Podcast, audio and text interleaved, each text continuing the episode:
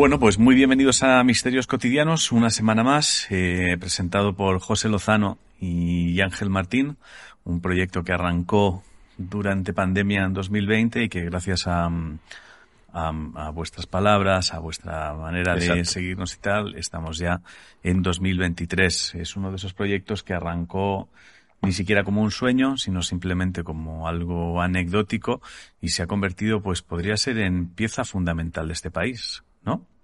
Ahora mismo, fíjate que tú hoy estás cansado.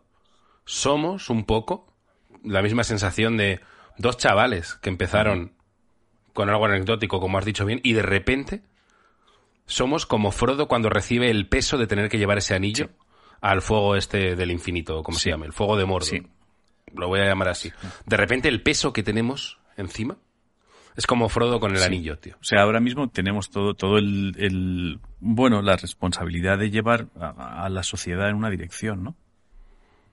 Exacto. Y, y este programa está dedicado a, ¿qué te toca? Me toca a mí, ¿no? Toma ya. Me toca a mí. Eh, no me acordaba para nada, ¿eh? No me acordaba. Me encanta. ah, pero mira, me ha venido, me ha venido alguien. Mira, me ha venido alguien y no voy ni a dudar el por qué. Se lo voy a dedicar, se lo voy a dedicar a él. Em, el problema que sí, ya está, me acuerdo del nombre, me acuerdo del nombre. Se llamaba Fernando. Empieza si no recuerdo mal. Se llamaba Fernando. ¿eh?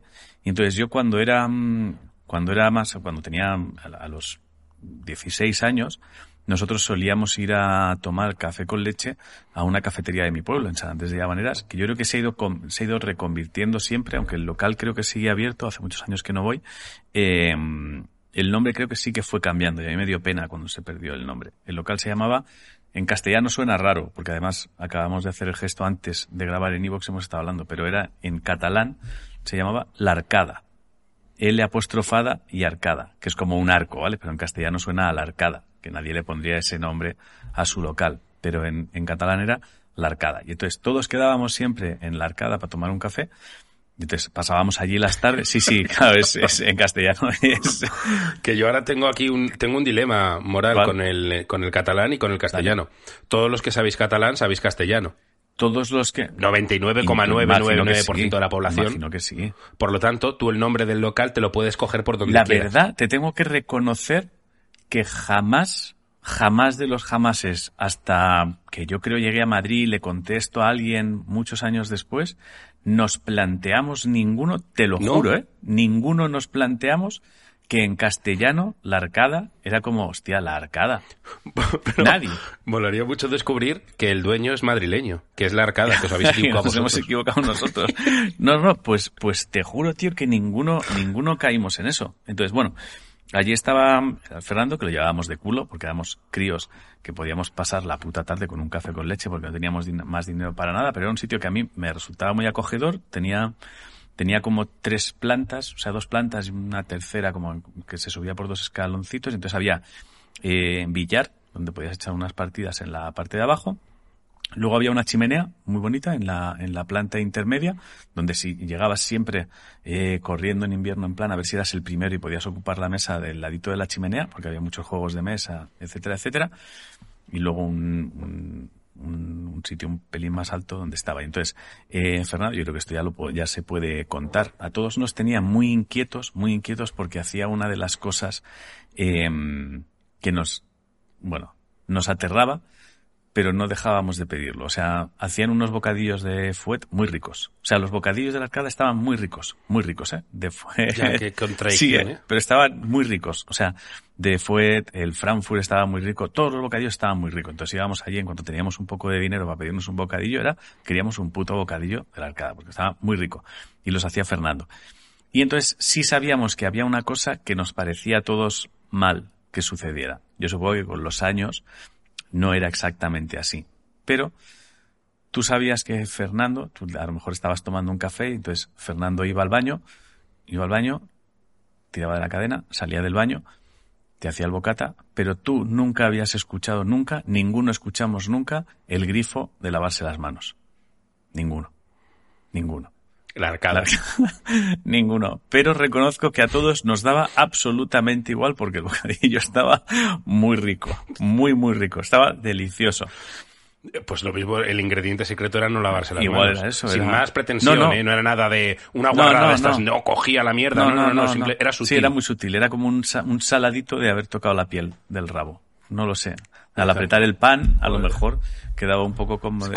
Al hacer así en el bocata con la mano de haberse tocado el Exacto. rabo, le daba un, eso, un, un saladito, un, que, toque. que- que le daba el toque un definitivo. toque muy pequeño, un toque muy pequeño. Entonces, el programa yo creo que hoy se lo quiero dedicar a Fernando por esos bocadillos tan ricos que nos hacía y por la paciencia que tuvo en, en la cara, porque además era un bar donde también se hacía como la bonoloto, la gente llegaba, iba de culo. Fernando siempre iba de culo, ¿eh? siempre. O sea, no he visto a nadie más estresado que, que a Fernando, pero era, era encantador aquel local. Sí, sí. pues a Fernando va dedicado. Fernando es lo contrario a un bar eh, eh, al que fui yo una vez con 20 años. eh, fui a.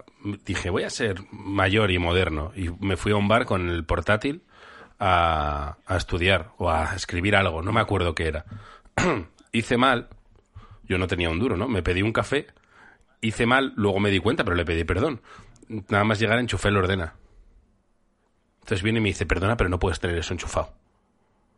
¿Por qué? Y le digo, ostras, no lo sabía, a lo mejor te tenía que haber pedido permiso. Y dice, pues sí, me tendrías que pedir permiso. Y le digo, ¿y pero ¿y puedo enchufarlo? Y me dice, no. Pues, ¿y por qué? Y digo, vale, pero es que tengo que... que... He venido aquí a esto y me, me tuve que ir del bar, tío. Pero ¿y por qué? ¿No te dio un argumento de peso? Es el, no, no, no, que no lo enchufara. Sus que eso gastaba mucho y, y que no lo enchufara, tío. Hostia. Es el Wario de Fernando. Hostia, totalmente. Totalmente. es el lado contrario, Totalmente, tío. totalmente. Ese bar sí se llamaba La Arcada. Totalmente, sí, sí. En sí, castellano. sí. Por lo menos, por lo menos el que lo llevaba. El que lo llevaba, su nombre era Arcadas. El Arcadas. No, no. Sí, sí, me echó, me echó, me echó. No, gilipollas. No, no, no. Muy mal eso. A mí si me lo explicas a lo mejor lo entiendo, pero el no por el no, no me sirve. No, y sobre todo cuando te dicen, hostia, pues a lo mejor te tenía que haber pedido Claro, permiso, es tienes razón. claro. Y me dice, pues sí, puedo, no. Claro, no. eso es de vacilón. Eso ya es de vacilón. Nada, no me convence. A un chaval de 20 Sí, no años, me tío. convence. no me convence. ¿Cómo se llamaba el local? ¿Te acuerdas? Lo hundimos desde aquí ya. ¿Te imaginas? es que sigue, sigue Ah, abierto. vale, Tampoco, no. no. No, sé si lo sigue llevando la misma Vale, entonces persona, no, entonces no. que creo que que, de no. repente nos convertimos en esa Eh, gente que sea, pues ahora, como se portaron mal, vamos a ponerles todos Muy de Twitter, reseñas. ¿eh? Muy Twitter, eso sí. Arroba bar Fra- fras- Quinchimblonsis. Exactos. Eh, aquí en este bar a un chaval de 20 años hace 15 le dijeron que... ay, No vengáis nunca. Que es como, sí, hombre, ahora voy a dejar yo de ir al puto bar porque se ha portado mal con uno que a lo mejor es gilipollas. Yo qué sé. Nada, nada. Vale. Bueno, pues nada, ¿tienes portfolio? Creo que no, tío. No, no tengo, no tengo portfolio. No tengo. Yo siento decepcionar a, a la gente. No hay capítulo nuevo, ¿eh? En Ascensor Ah. Love, Ascensor, Vale, no hemos tenido, Ascensor Love. no tenemos, no hemos vuelto a encontrarnos con ella, no ha pasado nada de nada. No os, voy a, no os voy a engañar. Espero que no haya más capítulos. Vale, pero con ella has vuelto a coincidir, aunque sea, ¿la has visto? No. Ni siquiera la has visto. Puede No, que no, se haya mudado por miedo. Puede que esté, sí, sí, eh, que haya llegado, le haya hecho a su marido. Vámonos. Oye, hay un loco. Vámonos, hay un chico. Hay un loco que cree que el ascensor viaja en el tiempo, que coge en vez de en el menos uno en el bajo para quitarme el ascensor. Vámonos, vámonos. Y han hecho una mudanza súper rápido y han encontrado piso súper rápido y se han ido. Vale. Así que nada, ¿quieres leer Eh, algo? ah, hostia, pensaba que habías dicho que me lanzabas el bombazo, no sé por qué. El bombazo era que dedicaras el programa a alguien, pero lo has pensado Ah, rápido. vale, vale, vale, vale. Vale, Ha quedado en vale, nada. vale. Eh, vengo, vengo flojo, ¿eh? De misterios, vengo flojo. Pero bueno, hay que trabajar. Voy a ello. Flojo de cantidad Flojo, flojo de flojo de cantidad, flojo de cantidad a nivel que según cómo igual te hago un ruletita o misterio a discreción yo, ¿eh? Yo siempre con Vale, eso. vale. Empieza, vamos a empezar el programa con un ruletita. Ah, Luego ¿quieres? si te da tiempo lees lo que Ah, tengas. vale, pues te empiezo con un, te empiezo con un ruletita. Un ruletita, que eso, Pero- eso a mí me gusta enfadar al- a la gente, porque la gente se enfada, porque lees su misterio el título, pero luego al final no se lee porque eliges otro y la gente se... A mí me gusta eso, la, la Pues frustración, entonces voy a, voy a esto. Vale. Eh, el olor a frustración por la ¿cuál, mañana. cuál quieres? ¿Lo de que te leo tres o lo de que voy leyendo y dices para? Venga, la- eh, eso es, voy leyendo y dices para, eso es metralleta del misterio, venga, metralleta. ¿Misterio? Ah, no, es misterio de discreción, perdón, Ah. por hablar Vale. bien. Eh, y eso que tengo que leerte, el, el asunto y un trocito de lo que leo, ¿no? De lo que pone. Exacto. Mm, vale, pues vamos a ello. Misterio, porque en las encuestas de Twitter siempre gana el me gusta, puntos suspensivos. La telaraña sinuosa, hola a los dos, he empezado esta semana a escucharos y así El monje, saludos paterianos a los dos. Lo primero os quiero felicitar. El monje. Vale, Vamos por vamos ahí. Nos lo envía Pili. Pero luego dice que se llama María. En fin. Saludos paterianos a los dos. Lo primero, os quiero felicitar y dar las gracias por tantas sonrisas y carcajadas por vuestros programas. De nada, Pi- Pili, María. Os escucho camino del trabajo y a la vuelta y en los momentos más duros de la pandemia, más de un día erais lo que más me ayudaba a llegar a trabajar. No hemos hablado mucho de esto, ¿eh? del bien que hemos hecho en la pandemia. Y a lo mejor un día merecemos hacernos un especial homenaje y darnos un premio. ¿eh? Ahí. Hostia, especial premios misterios cotidianos a ti y a Sí, mí. yo creo, o sea, por, por la labor social que hicimos durante la pandemia. Creo que a lo mejor habría que, habría que proponerlo. ¿eh? Bueno. Eh, bueno, pues eso, que le ayudábamos a trabajar y luego poder volver a casa con una sonrisa sin traerme muchas historias en la cabeza. Me llamo María. Eso es lo que no he entendido nada de por qué en cojones entonces se llama Pili. María del Pilar, pero ella utiliza el Ah, nombre a- según vale, la conveniencia. vale. Me llamo María y durante todo este tiempo que os llevo escuchando siempre había pensado que a mí no me pasaban cosas de las que aparecen en vuestro programa. Ni ruidos en casa, ni luces en el campo, y un buen día, no sé por qué comentario, de repente me acordé de una historia que me pasó de niña y desde entonces no he podido parar de pensar en ella en plan recuerdo desbloqueado. Me ha costado mucho porque no sé si puede valer para el programa. Y encima me va a salir en plan tocho largo.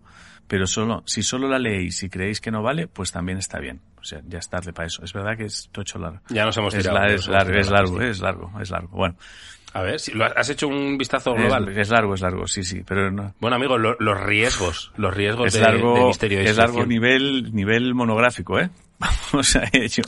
Es, es, sea, que más vale es que esté largo riesgo nivel monográfico. Bueno, Vale, mira, aprovecho esto, que puede que haya salido mal, para decir que en comentarios, eh, la gente premium, Joder. habéis puesto que queréis que vuelva a prejuicios. vale. Así, Quieren un prejuicios. Entonces, próximamente, prejuicios.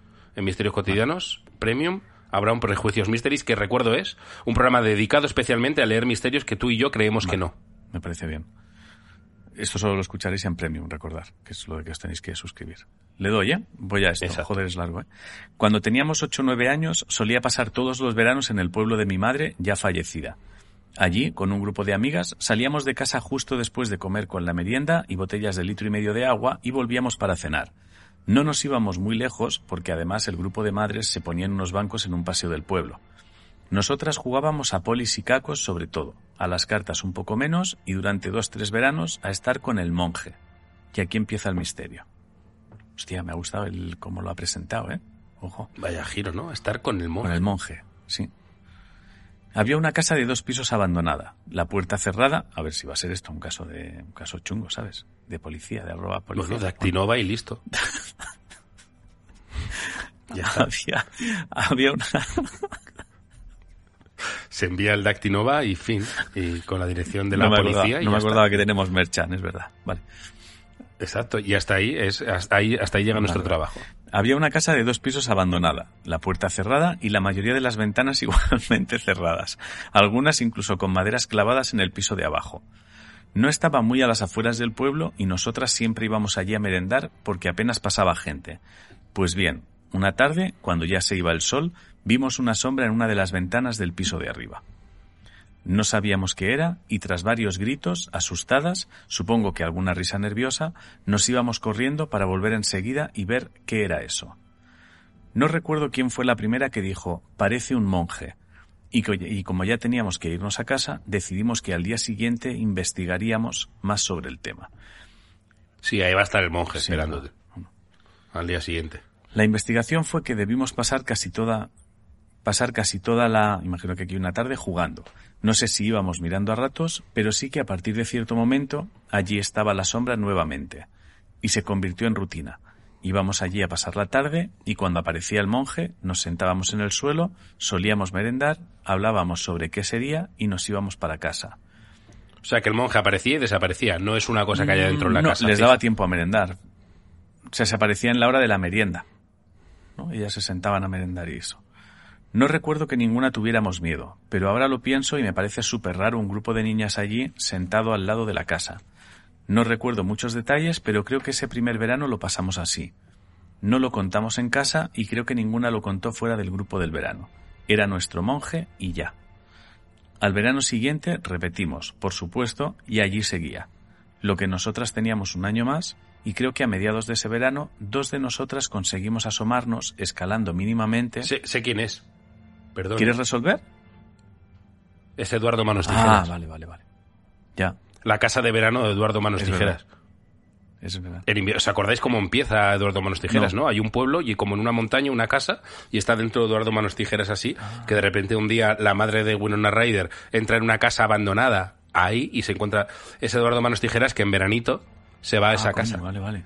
Vale, pues. Es mi primera... Mi primera Vale. no, no resuelvo Vale. definitivamente, pero es mi primera Vale. opción. ¿eh? El- puede que sea Eduardo Hans Hans. Hans, Hans, Hans, Hans. Es verdad, vale. Pues yo voy preparando, voy preparando un precio de 500 por si has adivinado a la primera, ¿vale? Porque esto ya es escuchar.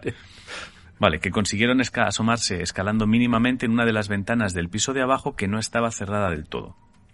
Entre las rendijas se veía, tumbado, un crucifijo enorme con Jesús crucificado.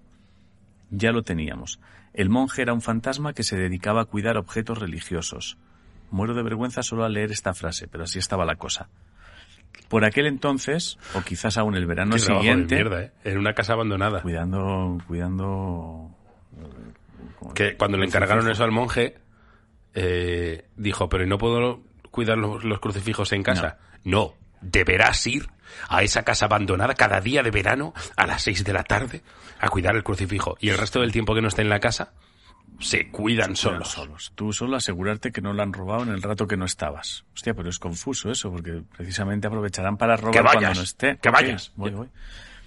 Bueno, por aquel entonces, o quizás aún el verano siguiente, soy fatal para las fechas, inauguraron las piscinas del pueblo y la cosa se fue enfriando. Parte del grupo quería ir a las piscinas, mi mejor amiga quería seguir acudiendo a la casa y yo estaba un poco a medio camino. Después de intentar investigar algo, pedir fotos antiguas en el pueblo, aunque ninguna podemos ver el aspecto aunque en ninguna pudimos ver el aspecto original de nuestra casa abandonada, poco más podíamos hacer. Dejar de ir allí supuso incluso un enfado muy muy importante dentro del grupo de amigas. Y al poco tiempo, cuando intentamos ir, nos encontramos que la casa estaba con vallas. Alguien la había comprado o bien algún familiar recordó que la tenía y había decidido restaurarla. Ese fue No es eso. Vale, ese fue el fin Es porque el monje, perdón, el monje, ya a su jefe le dijo, ¿y si ponemos vallas? y nadie entra. Y no, y no tengo que ir a Y el vigilar. jefe refunfuñando dijo, bueno, venga, va. Vas a tener razón. es Tres verdad. años has aguantado en darte cuenta, tonto. Ya las puso ahí mientras... Bueno, ese fue el fin de nuestras visitas a la casa y por lo tanto nuestros encuentros con el monje. Supongo que ahora toca resolución del misterio. Yo claramente creo que es algo que está ahí, que según las horas, en verano además coincide eh, el, el sol o las nubes que haya, una sombra que no está siempre. Vale. Voy a ello. Esa es mi o eso o Eduardo Manos Tijeras. Vale. Voy allá. ¿Vale? Cuando estaban arreglando la casa, tuvieron que vaciar, claro, todo el contenido. Resulta que la casa parecía haber hecho las veces de almacén de diversos objetos religiosos, el crucifijo que nosotras vimos, pero también de estatuas de algún santo. La sombra que veíamos nosotras desde el suelo era una de ellas. No sé de quién sería la imagen, pero parece claro, y eso lo he descubierto ahora, cuando muchos años después he recordado toda la historia.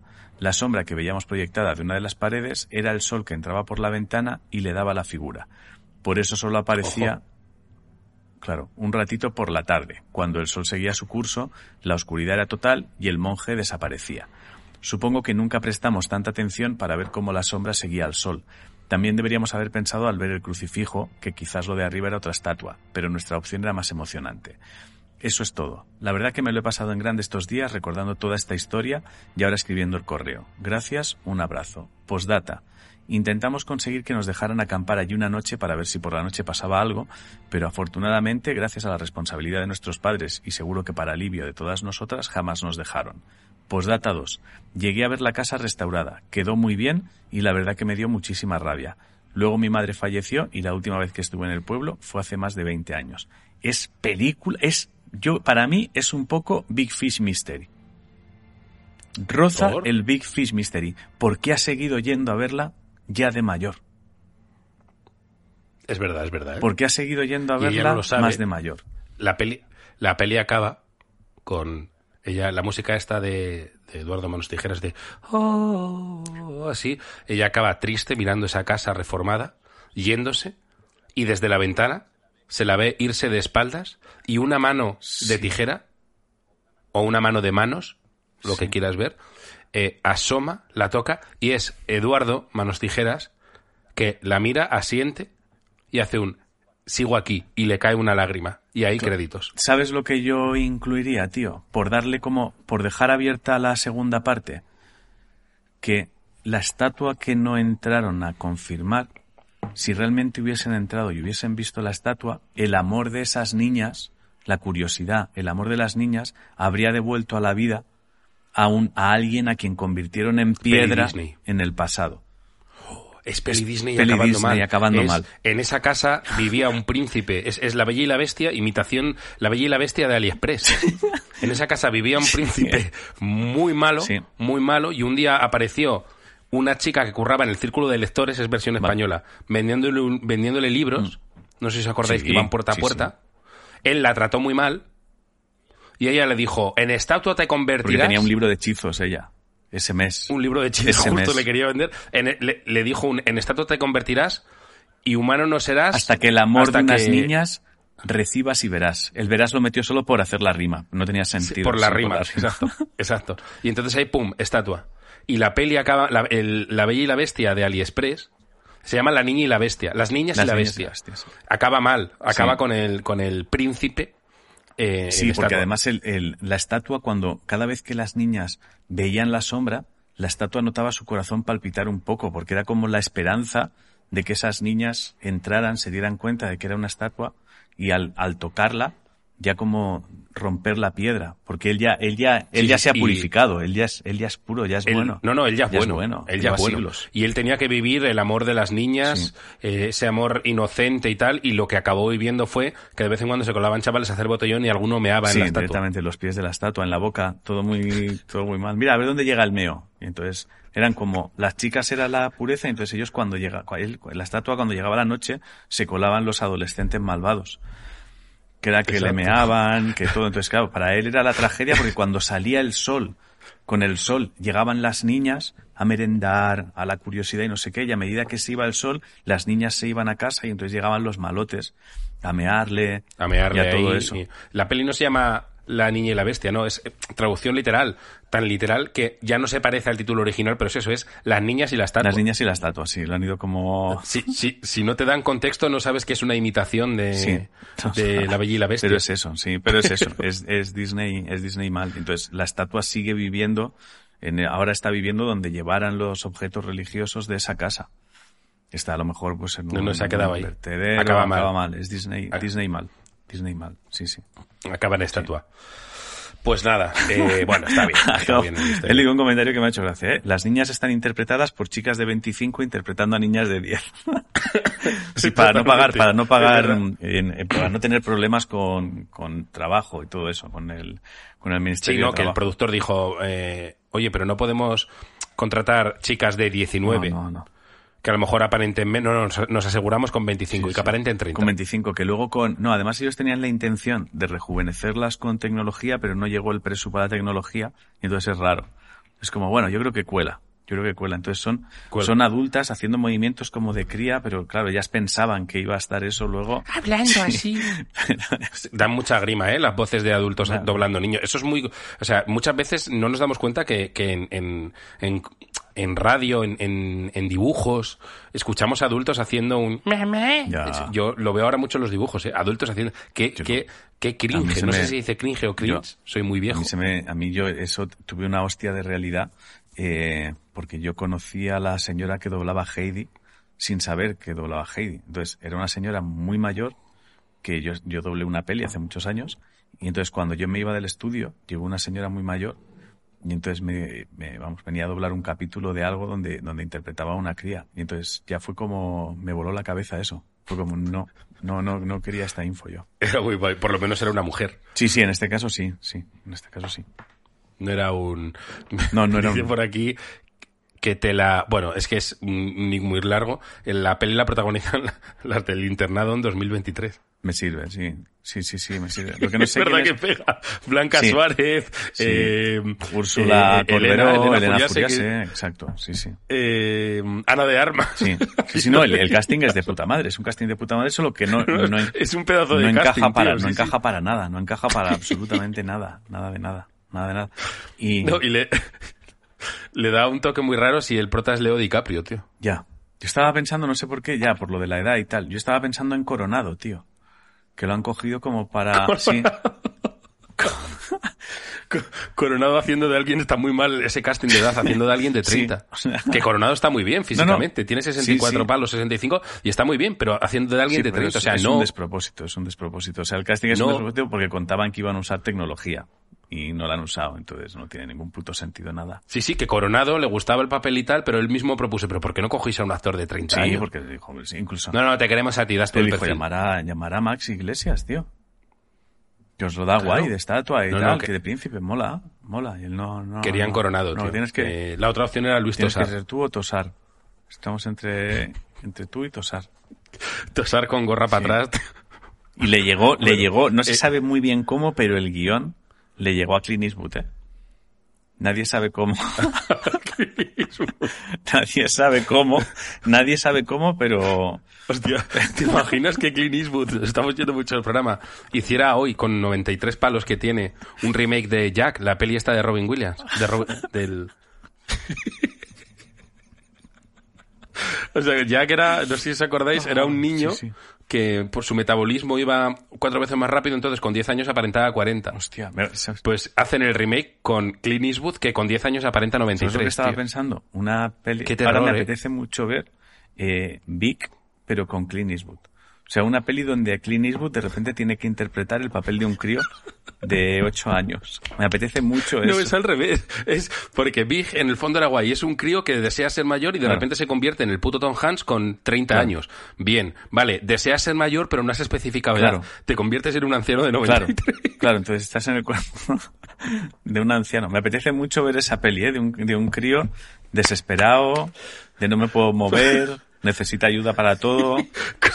Le duele la espalda, todo, los todo huesos. mal, todo mal. Todo, todo mal y que no hay y que de repente descubre que no hay forma de volver a ser un crío. No es como Vic, que de repente puede pasar es como, Que se queda está, con ya 93 está, años. Que, que muera a los dos años de Alzheimer, Sí, tío. Sí, sí. No, que confunden. Y esos confunden años se los pasa con su pañales. familia, O sea, horrible, su horrible. familia decide, decide acabar con él porque creen que está olvidando cosas porque él insiste en soy un niño y entonces ya empiezan a creer, bueno, ya se le ha ido por completo. Claro, la gente se piensa que, la gente se piensa que está demente. Claro, y no, no, es un, es un crío, es un crío. Qué peli más creepy, Esa- tío. Es muy esa, creepy, me, ¿eh? esa me apetece también. Esa me apetece verla también, ¿eh? Esa. Se llama en vez de Big, Old. Es viejo. Y es un niño de 10 años. Sí, quiero sí, ser sí. mayor, quiero ser mayor a la Sí, toma. y además es que- además, no, sé, no sé si recuerdas cómo se levantaba Tom Hanks en la peli. No, no, no. como que se veían los pies, como eso, pero con muchos Mucho dolores, dolor, tío. mucho dolor. Entonces lo que hay es un viejo que está en el cuerpo de un niño y que hace todo lo posible para que ese cambio no se produzca. Entonces de repente el viejo dice una polla, una polla, vas a volver tú a una polla, chaval, una polla. El viejo está flipado, Mata, tío. mata a la única persona que tiene la posibilidad de volver a hacer el cambio de, No, de destroza la máquina. Destroza la máquina, o sea, no, no, el viejo dice, yo me quedo aquí, tronco. O sea, no me... Te digo una cosa, ¿eh? Yo esa peli la Yo hacía, la ¿eh? quiero ver esa. Yo la quiero ver. Aquí protagonizada por José Sacristán. Y la dirige, la tiene que dirigir alguien turbio, tío, para que sea turbia la peli. El que hizo madre. Roman El que hizo madre. Polanski. Polanski. Polanski. Polanski. Old. De Roman Polanski. No sé si me he pasado, tío. No sé si me he pasado. Old. De Roman Polanski. Sí, sí, sí. Sí, sí, es Polanski, es Polanski. Es súper turbio. Es que la tiene que rodar en Sí, Francia, sí, claro. sí. O, o por Es ahí. Polanski. Es, horror, es Es horrible. Polanski, sí, sí. Es Polanski. Es que Polanski ha subido todo a 20.000 20.000 Sí, niveles, tío. Totalmente. Oh, qué maravilla, joder. Qué maravilla, tío. Sa- salgamos de old. Oh, vale. Te toca. Oh. Bueno, vamos a, vamos a cambiar el tercio. Vamos a, a leer. eh, joder, es que lo ha nivelado todo. Vale. A ver, eh, vamos a leer el misterio de Samantha. Vale. Nos envía dos misterios. Uno no lo voy a leer Vale. para poder diversificar y leer más cosas de la gente, porque es larguete. No, no porque no esté bien, ¿eh? que me perdone Samantha, sino porque me parece más interesante es el, primer- el- el primero, que ella lo vende como un no misterio. Vale. Esto, más allá de... mm, Creo que es medio... Es una casuística que no está muy usada, pero sobre todo creo que le da un, enfo- en- un enfoque a lo que estamos haciendo en el programa que hasta ahora nunca hemos tenido. Eh, que es, ¿qué ocurre cuando en una pareja, en este caso ella, es muy patriana, muy pro, pero su pareja no? Vale. Ahí hay una desigualdad potente Me imagino que. cosas que para ella son normales, para su marido es, es el misterio mismo. Bueno, imagino que son parejas que en algún momento tendrán que finalizar la relación porque no se puede avanzar. Tendrán que romper, claro, es lo que te iba a decir. Eso, esto huele a divorcio. Hombre, no puedes seguir con una persona que no está en tu nivel. No puedes. Eh, y si tienes hijos y tus hijos no son No, patrianos, no, no, pues te tienes que ir. Tienes que irte y tienes que. No, no, tienes que reconfigurar tu vida. O sea, tú en el momento en el Que que. 20 años después el hijo, ¿por qué me abandonaste? No eras pateriano, ya lo sé, te mamá. abandoné porque te, Es problemático, te entonces- asustabas de, de las capuchas en las sillas, bobo. Exacto. Bueno, ya lo vende como un no misterio. ¿Vale? Entonces, os cuento, dice, gracias por la labor que hacéis. A día de hoy puedo decir que los misterios casi han desaparecido de mi vida. Es muy pro ella, ¿eh?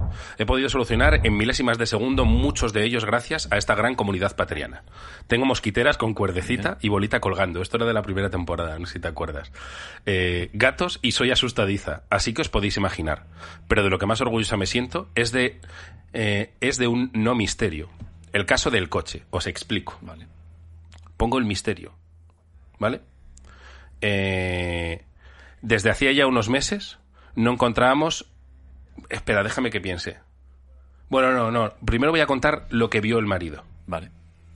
Esto no lo cuenta ella. Esto me lo... Digamos como que lo voy a improvisar yo por encima porque el marido de repente vio un día Mm. que un coche que no tiene llave Mm. cobra vida propia y se abre solo y se cierra solo. Vale. Como si de repente eh, Skynet hubiera despertado Vale. y empieza a manejar los coches. Solo sea. El marido solo flipa, se ella abre y no. se cierra. Skynet humilde. Va probando cosas. Es Skynet probando cosas, como cuando nosotros nos metíamos Sí. en Twitch al principio y hacíamos streams para probar que esto funciona. Skynet probando cositas. Que eso molaría, que hay, hay muchas cosas en la vida que es Skynet probando cositas, que es cuando de repente te tira el agua en lavavajillas, es Skynet probando Sí, cositas. O la, o la nevera que a veces hace como un ruido. Skynet Pues probando cositas. Se la puede enchufar y desenchufar. Había el otro día se me encendió la... Nunca me sale el nombre, me sale pachanga, lo del suelo. La aspiradora, la rumba esta, ¿no? La rumba, la Sí, la conga. vale. Eh, siempre me sale pachanga, tío, no me sale conga a, a la primera Porque nunca. tienen, es que es Eh, verdad que una, una vez es rumba y otra conga. O sea, es como es que realmente les han puesto nombre de... una es española y otra es de fuera. La original creo que realmente rumba. les han, es la les cara. han puesto nombre La de los... de, de- de- o sea, les han puesto nombre de bailecito. Tanto conga como rumba. Sí, en, en la de Brasil será de samba, pachanga. Claro, claro. la de la de Polonia es la polka. Sí, por eso, claro. Será- vale, Será así. A mí esa alguna vez se me ha encendido sola, Skynet probando. vale. Entonces el marido vio como un día Skynet eh, probaba con su coche. ¿El suyo o Se un asustó. coche? Ellos tienen dos coches, uno de ellos. Vale, bueno. Se asustó. Samantha no. No, claro. porque es pateriana. Entonces dice, desde hacía ya unos meses no encontrábamos la llave del coche. Sí, habéis leído bien, meses. Como tenemos eh, el coche ya os adelanto que es de estos, bueno, no voy a, no vaya a ser que desvele.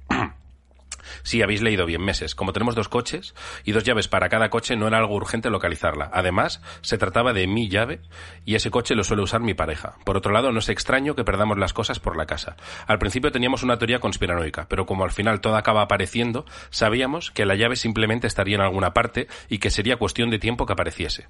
Pero los meses pasaban y yo de vez en cuando revisaba bolsillos de chaquetas, mochilas y todos esos sitios donde al final encuentras las cosas. Pero la llave no aparecía. Yo, tengo, yo estoy ahora mismo así con unas gafas, esperándolas. Sé que no las he perdido, sé que tienen que aparecer. No me las he dejado en ningún lado, no se me han... Sé que tienen que aparecer. Llevo como tres meses. Unas rojas que tenía, no sé si te acordarás. de mis favoritas. Eh, esas tienen que aparecer. Eh, aparecerán en algo. Sigo confiando. Todavía de vez en cuando las busco en algún Sí, cajón. las pre- en el que ya he buscado que has previamente. preguntado ya a Olivia, ¿no? Entiendo. Mm, no, pero no me cuadra. Olivia no es muy de esconder No cosas. de ¿eh? esconder, pero que haya, de repente las haya visto, se las haya puesto a un muñeco y estén con un muñeco en el fondo de un, de un mueblecico. Pues podría ser, ahí no he mirado. Eh, bueno, un día estando en el garaje con mi pareja, buscando la decoración de Navidad, mi cerebro empezó a hacer conexiones y rescató la historia del coche Fantasma de Ángel, que te había pasado a ti. Así que, inmersa en mis reflexiones, sin informar a mi pareja de mis intenciones, decidí pasar a la acción. En ese momento llevaba una caja y tenía las manos ocupadas, pero no podía esperar. Sabiendo que la llave del coche que teníamos localizada estaba en la planta de arriba de la casa y que si me acercaba a la maneta del coche no reaccionaría. Es un coche de estos de arranque sin llave. Como la mayoría de los nuevos que hay hoy en día. A ver, eh, que me he perdido. En ese momento llevo una caja. ¿eh? Si me acercaba a la maneta del coche, el coche no reaccionaría. Acerqué el antebrazo deliberadamente a la maneta y este se cerró. Mi pareja en ese momento se quedó atónito. Probablemente por su cara pensó que el coche había cobrado vida al pasar yo por su lado. Mi monito lleno de sabiduría bufada, que sabe que no tengo ningún poder sobrehumano y que la llave perdida debía estar en el garaje y muy cerca, se puso, debe ser un chale o algo, con garaje privado, ¿eh? no es un garaje de estos, por lo que me imagino yo. Eh, sabe que la llave perdida debía estar en el garaje y muy cerca. Se puso al mando de la situación. Dejé la caja en el suelo y empecé a mirar a mi alrededor, a inspeccionar todo lo que nos rodeaba, hasta que lo vi claro. La bolsa de la tienda de acampada en el suelo, contra la pared, a un lado del coche. En ese momento le, le comunico a mi pareja que tengo una teoría para sacarlo del shock. Cogí la bolsa como pude, 12 kilos y medio que pesa la tienda, y la alejé del coche, de forma que si la llave estaba ahí dentro, no se abriría al acercarme de nuevo a la maneta, y efectivamente el coche no reaccionaba. Misterio resuelto. Ahora sí le pido a mi pareja que acerque la bolsa mientras le explico mi teoría, y ahora sí el coche se abre de nuevo al acercarme a la maneta. Sacamos el coche del garaje para tener más espacio y empezamos a extender la tienda con la esperanza de que ningún vecino entrase en el garaje en ese momento para así no tener que explicar qué estábamos haciendo y por qué. La llave obviamente estaba en un bolsillito dentro de la tienda. Se quedó ahí la última vez que fuimos de acampada el verano pasado. No misterio resuelto. Si esto no lo llega a contar ella, si lo cuenta el marido, es un misterio cotidiano de manual. Pero ella es tan pro que directamente no es misterio. O sea, no... Básicamente es, se dejaron la llave en la tienda de campaña, esa tienda de campaña apoyada en una pared, en el garaje, Impecable. ni siquiera estaba dentro del coche. Porque alguien había puesto llave dentro del coche. No, no estaba dentro del coche. La tuya estaba No, dentro. la llave estaba, la llave, sí, la mía estaba dentro y la de ellos estaba en un sitio que si querías robarles el coche podías. Es la diferencia. Eh, bueno, pero eso eh, ahí, ahí hay dilema. ¿Por qué? Ahí, mi coche también es de sin llave. No, no, pero, pero eh, y el ladrón puede robar, puede robar, sí, y puede arrancar. Probablemente, bueno, no, yo coño, por lo lo que menos me mi es que tienen la llave fuera, que la puede coger el ladrón. Coge la tienda de campaña, me meto Pero- en el coche y me voy con la llave. Pero tendría que saber que está en la tienda de campaña. Bueno, pero ah, quiero decir, a lo que me refiero, sí, claro, tendría que Yo digo que saberlo. es peligroso y porque yo tendría una que vez- llegar alguien con ganas de robar, etcétera, etcétera, etcétera. Pero si, si Yo, u- u- u- una vez que le dejé a mi padre el coche, se monta mi padre en el coche, se va, y según se va, voy a sacar el móvil del bolsillo, y ¿qué tengo en el bolsillo? Claro. La llave, y el coche arrancado. Hice lo peor que creo que se puede hacer. Bueno, no, es que no podía hacer otra cosa. Llamar a mi padre y decir, papá, vuelve para acá y ten mucho cuidado que no se te cale el coche. Eso está bien. Pero claro, ahí ya le pones una espada de Damocles a la persona que lleva el coche. A mí se me cala. A mí me dices eso. Ya. A mí me dices, si se te cala el coche, que sepas que ya no arranca, te has quedado tirado. Y se, te- Se me cala en la primera. O sea, paras en los semáforos acojonado, tío. No se le caló, ¿eh? Volvió, le di la llave y se fue. Además, el coche tiene un sistema de alarma. Si te vas sin, sin la llave, empieza a pitar. Pero mi padre dijo algo que no entiendo del coche. No sé qué Vale, es. aquí iba pitando algo como un chalao, pero bueno, vale. No es el cinturón, pero tal. Eh, y no, no, no se le caló. Entonces, eh, esto me parecía interesante. Porque bueno, eh, es un poco la casuística de lo que te pasó a ti en el coche y, y lo de las llaves de mm, proximidad de los coches, que ojo con eso que puede estar por ahí fuera, pero sobre todo que es eh, la diferencia intelectual Sí. de sabiduría en una pareja. O sea, eh, estamos rompiendo, puede que estemos rompiendo O sea, matrimonios. no pueden, no pueden seguir juntos. No O sea, yo debería. entiendo que estarán construyendo una vida juntos, pero deberían dejarlo y seguir como amigos o no lo sé, verlo de otra manera. Pero ni como amigos, tío. Bueno, ni o como sea, yo a mí tener amigos que son más tontos no pasa nada, pero, pero lo que sí creo es que de alguna manera la gente de mente pateriana debería relacionarse con gente de mente pateriana. Hmm. Para que, para evolucionar más rápido, creo, o sea, para que la inteligencia funcione más rápido, porque si no nos vamos poniendo un freno. La gente pateriana debería relacionarse con gente pateriana. De ahí a, de ahí al nazismo hay un paso. ¿eh? Bueno, pero no pasa nada. Pero esto es por el bien. Esto sí que es por el bien. Esto es para eliminar el miedo. Esto no es una cosa superficial. Esto, es, esto estoy hablando de Pero que... que acaba en un universo distópico en el que se nos va la olla y todo aquel No, que no, tenga no, miedo es eliminado. No, no, yo no, yo no hablo de matar, no hablo de establecer diferencias sociales, no hablo de nada de eso, no hablo de nada de eso. O sea, yo, quien no tenga mente pateriana, obviamente, puede seguir haciendo su vida normal, etcétera, etcétera. Solo que creo que los que tenemos mente pateriana, si descubrimos que alguien a quien estamos conociendo no tiene mente pateriana, no deberíamos relacionarnos con intención de, eh, de construir una vida. Es lo que creo. O sea, Y- pueden ser sí amigos, por eso te insisto digo- en que pueden ser amigos, a mí no me importa. Pero un- cenamos, luego vemos si nos llevamos bien, construimos una vida juntos, no. No, obviamente no, porque yo quiero tener la tranquilidad de que puedo dejar mi abrigo encima de una silla sin que alguien en mitad de la noche despierte sobresaltado y gritándome. Yo no puedo arriesgarme a eso. Vale, pero no vamos a dividir a la humanidad por clases, es verdad, por- Claro. porque, los pater- porque los paterianos seamos superiores, no vamos a No. discriminar a los inferiores patereños, No. eso es cierto, pero, pero, si de repente hay que evacuar el planeta, Me llevo a los, que- a los paterianos. ¿No deberíamos salvarnos nosotros primeros para, para empezar un mundo, cuando vayamos a otro planeta, un mundo en el que la gente ya parta de no tener miedo? Sí, claro, eso sí. Eso sí. Ahí los patereños se quedan fuera. no se quedan fuera, o sea, se quedan fuera de la evolución, pero no somos nosotros los que les matamos. O sea, nosotros simplemente no dejamos ¿sabes? que vengan con nosotros. Es muy distinto. Para, para saber si ellos se montan su propia nave, pueden ir a su propio planeta. Claro, no pueden venir al nuestro. Claro, pero, ¿sabes cómo hacen para saber si puedes entrar en la nave? Te hacen una prueba. Tú entras allí, te miran eh, que estés bien de salud, por, eh, todo, que estés todo bien, todo. Entonces te meten en un cuarto y te dicen, tienes que dormir aquí esta noche. Sí, Mañana salimos a las 8. Y en el cuarto te ponen una camiseta en una silla sí. y apagan la luz y te dejan que Sí, te duermas. ponen dos, como dos electrodomésticos que tienen pitorrito rojo, colocados de manera que parezcan ojos, enfocados a ti si abres los, por si despiertas en mitad de la noche, un espejo en el techo, por si abres los ojos y Te ponen una habitación especialmente diseñada. Mm. Una habitación con 70 misterios cotidianos. Hay un mocho que, que tú si eres pateriano nada más entrar a esa habitación, ves en una esquina un mocho y dices, Va, esto cuando se apague la luz verás. O sea, que ya vas previniendo. O sea, cuando ves la habitación con luz, dices, madre mía, va a salir todo esto. Un armario, un armario viejo. O sea, todo es canteo, todo es canteo. Y entonces, hace un zumbido el cargador sí, del sí, móvil. cuando lo enchufas, es como ya prestas atención a las cosas. Si tienes que cargar el móvil en ese enchufe, vale, vale, en este enchufe, sí. Un- un- unos auriculares Sí, encendidos. todo. O sea, y, Muy cantoso. ves que hay un cacharro que va por Bluetooth que dices, esto lo habéis dejado enchufado a otra cosa, pero seguro, colega, o sea, seguro. Ves que cerca de la ventana, de la habitación donde te han dejado hay unas obras, lo ves por la ventana que hay como unas obras allí que trabajan de Dices madrugada. que canteo. Es un canteo. Ves que hay una farola a través de la persiana que dices, eso va a ser un ovni Un luego. canteo, sí. Pero Lo ves, lo ves todo. O sea, vas ahí y dices, madre mía, lo ves una bolsa como en una ramica de un árbol que dices, madre mía, lo que estáis preparando aquí, vaya circo. Una estatua. todo, todo. "Vaya una- cos- cosas enganchadas en la pared con ventosa, pero que dices esto se va a despegar. En menos de un Claro. minuto se despega, tronco. Ve- ves a, a los que, a los responsables de hacer esas habitaciones eh, después del primero diciendo, jefe, creo que nos hemos pasado. Sí, sí.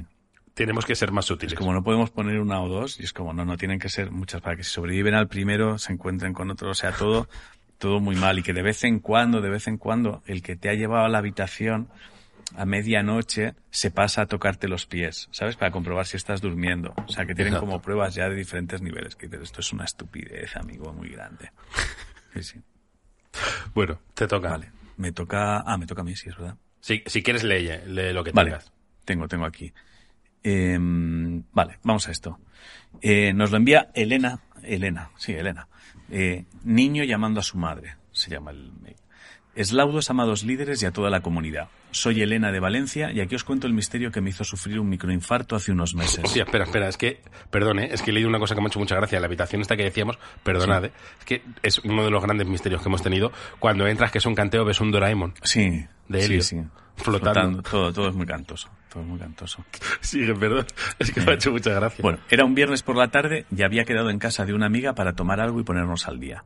Bien, mi amiga vive en un adosado y nosotras estábamos en la planta de abajo, donde no hay cobertura, escuchando música y tomando unas cervezas. Pedimos algo de cenar y para recogerlo subimos a la planta de arriba. Mi amiga tiene un hijo que estaba ese fin de semana con los abuelos. Me dijo que fuera bajando la cena que iba a aprovechar para llamarle. Me dispuse a ello y cuando ya había preparado la mesa, me senté en el sofá cuando de repente oí claramente como un niño decía Mamá. Mi corazón dio un vuelco, pero pensé en vosotros y me dije, no seas tan cagada que esto tiene que tener una explicación. Me di, la- me di cuenta que la tele estaba encendida y aliviada pensé, aquí está la respuesta. Pero para mi sorpresa, la tele está en mute. No me lo podía creer. El fantasma de un niño se me había aparecido para encomendarme alguna misión. Estaba sufriendo un ataque de pánico cuando de repente miré a la mesa y lo entendí todo. ¿Estaba ella sola? Sí, la amiga se había ido a llamar por teléfono. Vale. Vale, videollamada. Videollamada. Eh, videollamada al niño que no estaba, el hijo de la amiga. Y ella, ella oyó el mamá del niño. Vamos a ello. Resolución. Mi amiga se había dejado el altavoz encendido, el cual tenía conectado a su teléfono. Desde la planta de arriba había probado a llamar a su hijo sin suerte, pero tenía un audio del pequeño que empezaba diciendo mamá. Al no tener cobertura en la planta de abajo, solo se oyó eso. En cuanto mi amiga ba- bajó, se lo conté y nos estuvimos riendo un buen rato. Muchas gracias por leer el misterio y por hacer que me ría tanto cuando se escucho. Bendiciones bufadas. Este lo elegí porque el otro día tú dijiste que llegaban muy pocos de problemas con el Bluetooth y este creo Sí. que es uno de esos problemas que nos puede dar el Bluetooth y que hay que tener siempre en cuenta. De hecho, ahora que lo dices, a mí me estuvo pasando algo, no voy ni a enrollarme en este misterio, que no entendía. No era un misterio, pero no lo entendía. Y era que yo cada vez que llegaba a casa, el móvil se conectaba con algo que no sabía qué era, no lo entendía. No entendía, de repente mi móvil no sonaba y no sé qué, yo veía el símbolo de los auriculares, pero yo los auriculares inalámbricos están en su caja, no tenía ningún sentido y era como, pues ya, ¿por qué en la calle no y al llegar a casa sí? Y es porque un cacharro que tengo que se conecta por Bluetooth a un equipo de música se había quedado encendido. Entonces, cada vez que entraba a casa, Y lo y pillaba. directamente el teléfono se conectaba automáticamente a ese cacharro de Bluetooth. Lo que pasa es que en ningún momento, como, el, como eso está conectado al Bluetooth, pero no estaba encendido el cacharro para amplificar la música, cuando me llamaban no sonaba. Pero si hubiera estado encendido el cacharro, cada vez que me hubiesen llamado, hubiese sonado amplificada la llamada. Entonces, cuidado con el Bluetooth y el teléfono, porque se conecta. Es muy peligroso. Yo llevo mucho tiempo avisando de los peligros del- de los altavoces Bluetooth. Ya sabes que siempre te he puesto el mismo ejemplo.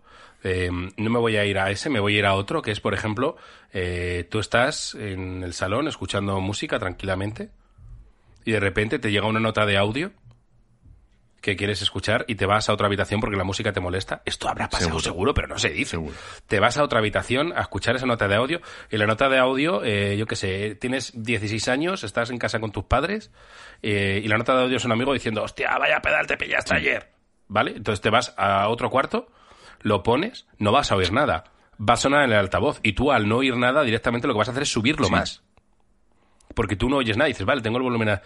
Lío, ¿eh? Bueno, estás, estás, lo que has hecho es ponerles a tus padres la nota de audio que te ha enviado un colega para que la escuchen. Exacto. Básicamente este ha sido ¿Y parejas se habrán roto así? Seguro. Seguro. Seguro, seguro, seguro.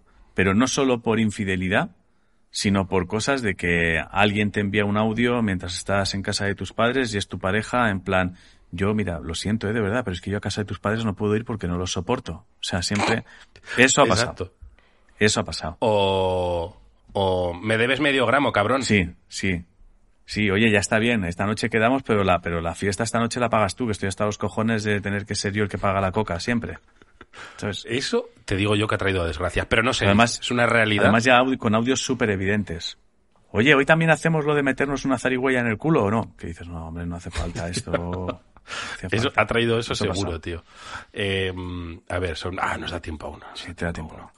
A ver... Este creo que da tiempo. Venga. Me toca a mí.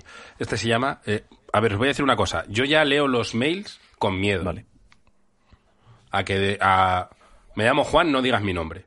No, claro, no. Ponedlo en el asunto. en la- Bueno, si no está la solución de Manuel de la semana pasada. Sí, sí. Pero si no queréis el nombre, poned en el asunto. Este, por ejemplo, se llama el desdoblamiento, ¿vale? Pues poned el desdoblamiento, entre paréntesis, no digáis mi nombre. Sí, bueno, así porque si no es que lo ponéis a mitad y ya es tarde. Exacto. O no digáis vuestro nombre. Sí, ya está. No digas, si no quieres que digamos tu nombre, no nos digas tu nombre y ya está. O sea, directamente. Exacto. O sea, dime tu horóscopo. Dime tu horóscopo. El que no quiera decir tu nombre, hola, me llamo Capricornio. Ya está. Me da lo mismo. O envía un nombre falso. Me llamo Me Manuel. llamo Manuel, ya está, sí. Pero bueno, en este caso Juan no tiene ningún problema. Eh, Eslaudos paterianos. Me llamo Juan y quiero compartir mi experiencia de desdoblamiento.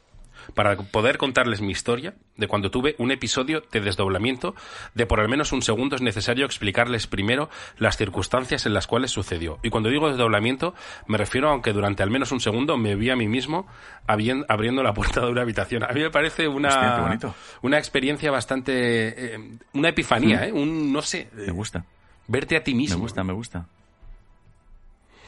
Trabajo para una empresa transnacional haciendo mantenimiento a plantas industriales, por lo cual me toca viajar básicamente por Europa o allá donde la empresa para la cual trabajo tenga clientes.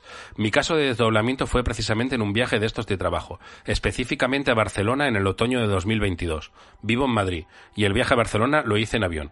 Era un trabajo como cualquier otro, sin mayor trascendencia. Dos días de trabajo, en los cuales me tocaba ir a la planta del cliente, ejecutar las labores de mantenimiento programadas para el día 1, regresar al hotel, descansar para regresar al día siguiente a culminar las labores de mantenimiento para luego poder regresar a casa.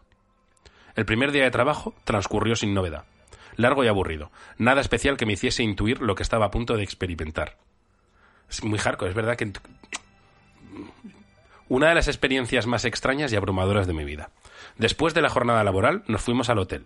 En esta oportunidad el mantenimiento lo estábamos ejecutando dos personas. Santiago pone, no es el nombre real, pongo esto para no exponer su identidad, y yo. Llegamos al hotel a eso de las 7 y quedamos en vernos en el restaurante del hotel a las ocho y media para cenar. Yo pensé, cojonudo, así me da tiempo a llamar a mi churri, leer un poco el libro de turno y darme una, una ducha antes de bajar. Y así, sin más novedad, paso eh, esa hora y 30 minutos que habíamos dejado para ponernos al día con las actividades de simples mortales. Hablé con mi churro, me di la ducha, leí un poco y recuerdo perfectamente cómo me vestí. Un jean, camiseta negra, sudadera negra y gorra negra. Y luego fue cuando el momento más sorprendente con diferencia en toda mi vida sucedió. Me disponía a salir de la habitación. Abro la puerta y en el preciso momento que la puerta está lo suficientemente abierta como para ver lo que está sucediendo fuera, siento como mi cerebro empieza a hacer como cortocircuito. Juro que escuché un zumbido. Y esto es un poco fenómeno, ¿no? Sí, totalmente, sí, sí, es, es, Eh, es derrame. y luego sentí como si una fuerza tirase de mí por la espalda. y fue cuando me vi a mí mismo allí, abriendo la puerta de mi habitación. Que es una rayada muy gorda, tío. Allí, a mí mismo, abriendo la puerta de mi habitación. Me vi de espaldas. Estaba allí con jean, sudadera negra y gorra negra, como si estuviese viendo la escena a través de un espejo raro. Todo duró al menos un segundo. Mi cerebro iba y venía, intentando entender. Puedo describir la sensación como cuando tu coche se queda atascado en un terreno anegado y el suelo es todo lodo. Das marcha adelante y aceleras y no sales del atasco. Pones marcha atrás, aceleras y tampoco sales del atasco. Literalmente, todo esto duró al menos un segundo. Es decir, él no se puede mover, ¿Vale? algo le impide moverse. Y a, a su vez, el, el meme este del que hace así, tiene como una epifanía, una revelación, y se ve a sí mismo abriendo la puerta en ese microsegundo también atascado. Vale. Que te puede llevar a nos estamos muriendo aquí ya nos hemos ido del cuerpo.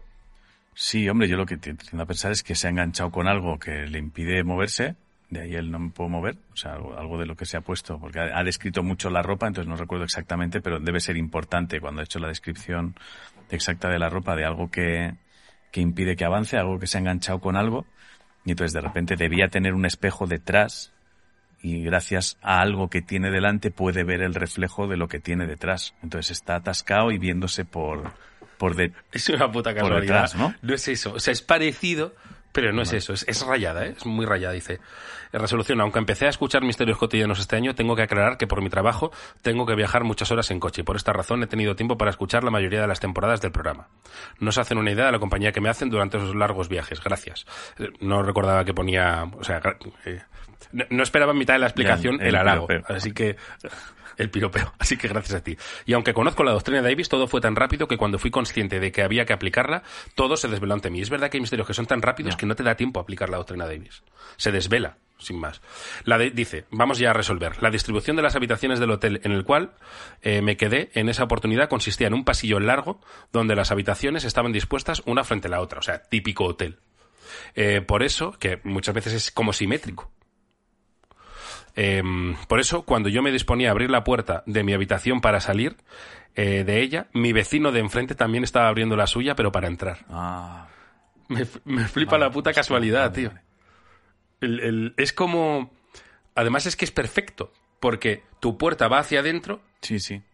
y la suya hacia tu dentro fuera. Quiero decir, se está, es, es que es Sí, 100% perfecto, es perfecto, simétrico. simétrico, sí, sí. Entonces, es una puta casualidad. Dice, pero para entrar, todo estaba tan coordinado como si se tratara de una, de una coreografía. Me refiero a que al mismo momento que yo abría mi puerta, él abría la suya. Por este motivo, y porque casualmente él también vestía jean, sudadera negra y gorra negra, mi cerebro interpretó por un instante que había un espejo frente a mí. Pero al mismo tiempo pensé, no hay un espejo, es un pasillo de hotel. Además, te estás viendo de espaldas. Claro, si hay un espejo, te verías Sí, de sí, claro. frente, tío. Claro, claro. Hostia, qué bonito. Entonces es eh, súper bufado todo, súper casualidad. Hostia, qué bueno. Eh, yo estas cosas siempre me acuerdo mucho de ti, de por si las voces. Eso te pega, te- eso te, revi- te revienta. O sea, eso es- te revienta. eso te entra. Eso te revienta porque eres, porque eres tú, te lo aseguro. Te aseguro que eres tú. Porque esa persona entra, cierra la puerta y eres tú. Tú sabes que eres tú que has entrado en esa otra habitación cuando salías. Y lo que estés haciendo ahí. Vamos, sin ningún, eres tú sin ninguna puta duda. Yo es que no sé por qué me debo haber desconectado en algún momento y pensaba que él estaba en su casa. No había No, no, no, hotel. en un- hotel. vale, vale. En un hotel, en un hotel. Eh, dice, al mismo tiempo pensé, no hay espejo, es un pasillo de hotel, además te estás viendo de espaldas. Ese razonamiento es, muy bonito. Si fuera un espejo, te verías de Sí. frente, no de espaldas. Eh, dice, y fue en ese momento cuando escuché el zumbido y la fuerza que tiraba de mí por la espalda. Y por un instante sentí que mi espíritu había salido de mi cuerpo y me estaba viendo a mí mismo abriendo la puerta. Que por otro lado, vitalmente, en cuanto a epifanía, es una visión súper insípida. Es como, Te voy a mostrar o sea, de- a ti mismo de todos, abriendo una de puerta. todos los momentos que se podría elegir para, para salir del cuerpo y verte, es como el más soso. o sea, no creo que haya nada más soso que verte a ti abriendo una puerta. Es que ni siquiera puedes ver el interior. O sea, verte a ti abriendo una puerta de una habitación del mismo hotel en el que estás es como el desdoblamiento más insípido. Sí, sí, sí. Está, te ha tocado bien, o sea, bien porque te has desdoblado, hostia, eso no lo puede Sí. contar cualquiera, pero muy soso. Sí, o sea, ni siquiera apetece contarlo.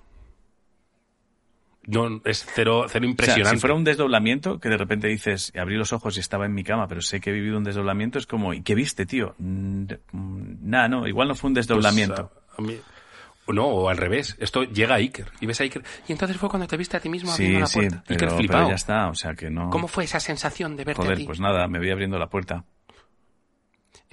¿Había alguna No, intencionalidad? no, no, en- no, como cuando abres la puta puerta. Abrir una puerta que- para entrar. Puede que fuera una puerta a otra No, dimensión. no, creo que era la habitación de enfrente o a mi misma puta puerta. No había nada. Bueno, dice, también es necesario... eh, A ver, espera, espera, que me he perdido. Por un instante sentí que mi espíritu había salido de mi cuerpo y estaba viendo a mí mismo abriendo la puerta. Todo esto duró al menos un segundo. Luego, cuando fui consciente de lo que había sucedido, solo fui capaz de sonreír y me dije, esta es una historia para misterios cotidianos.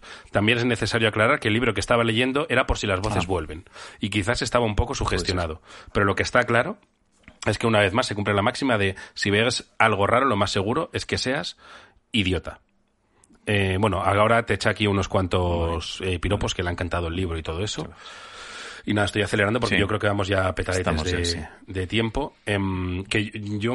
eh, ah, bueno, pues eso, el desdoblamiento, que sí, que, que- que es que a mí me gusta mucho esa sensación de verte a ti entrando en la Es des- en una habitación. Es que es muy desdoblamiento insípido. Desdoblamiento insípido.